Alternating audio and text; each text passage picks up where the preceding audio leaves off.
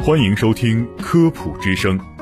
本节目由河南省科协主办，河南省全媒体科普传播中心与河南工业大学承办。民以食为天，食以安为先。食之本不仅在于美食之色、香、味，更在乎美食之新鲜、安全。就让食安天下带您一起探索食品安全的世界。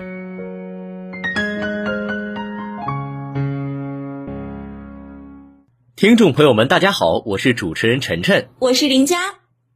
哎，林佳，最近有几个问题啊，一直在困扰着我。近几年来呢，网络上流传着过量摄入草酸容易诱发肾结石的说法，很多人都说菠菜和豆腐一起吃会得肾结石，因此呢，很多人认为蔬菜的草酸含量过高而不敢吃蔬菜。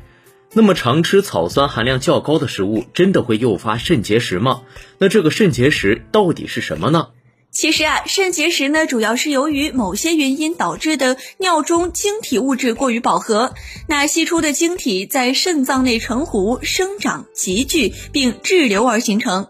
其中呢，男性的患者一般是多于女性，也多发于青壮年人群。因为结石的大小不一、形状各异，大小和位置差异造成的痛感也有较大的差别。那有感患者呢，多表现为不同程度的腰痛。较大的结石呢，移动度小，多表现为腰部的酸胀感；活动量增加的时候呢，也会出现隐痛或是钝痛。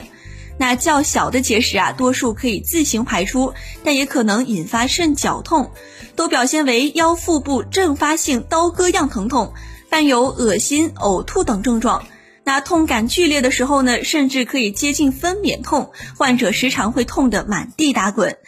那有症状的肾结石患者多伴有肾绞痛与血尿，严重者呢可导致尿路梗阻或是尿路感染，后期可能会导致肾功能损伤，引起尿毒症，甚至危及生命。没错，肾结石中以草酸钙结石最为常见。现有研究认为，草酸钙结石主要是由于体内的钙、草酸及草酸钙结晶过饱和而形成。而饮食中草酸的摄入量对于机体尿液中草酸的排泄量影响很大，从而呢间接影响草酸钙结石的形成。因此，过量食用草酸高的食物确实会在一定程度上诱发肾结石。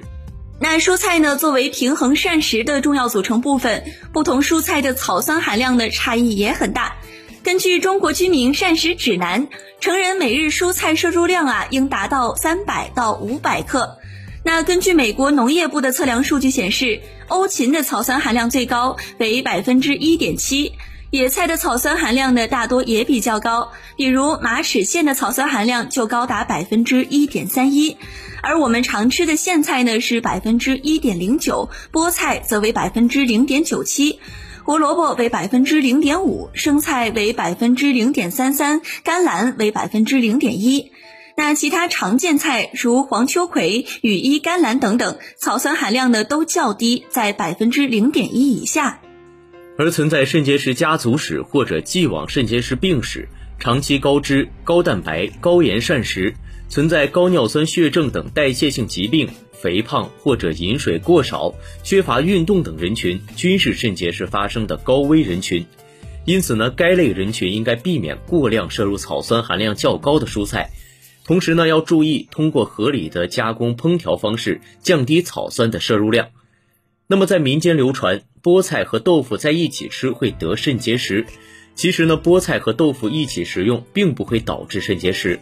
这是因为呢，超过水的菠菜草酸含量会大幅度的降低。此外，两者一起吃在一定程度上还可以减少人体对于菠菜中草酸的吸收率，对于肾结石的发生起到保护作用。所以，喜欢菠菜炖豆腐的小伙伴们可以放心的食用。事实上呢，摄入草酸含量高的蔬菜，并不意味着一定会摄入过量的草酸。只要掌握正确的蔬菜处理方法，就可以降低部分蔬菜的草酸含量。其实呢，最简单也是最常用的方法啊，就是煮一煮。大多数蔬菜呢，焯水两到三分钟后呢，就可以去除百分之五十以上的草酸，而煮后的气汤可以有效的减少草酸的摄入量。因此啊，建议食用的时候呢，选择只吃菜不喝汤。那此外呢，还可以通过适量的摄入含钙量丰富的食物来降低膳食中草酸的吸收率。那蔬菜中的草酸和钙结合呢，也可以形成不溶性的草酸钙而被排出体外。除此之外呢，如果想要远离肾结石，除了降低草酸的摄入量，还应该注意要多饮水、多运动，远离高蛋白饮食和高糖高盐饮食，以避免肾结石的形成。还需要提醒的是，存在肾结石风险的人群应尽量避免食用草酸含量较高的食物，或者在食用时采用焯煮的方法。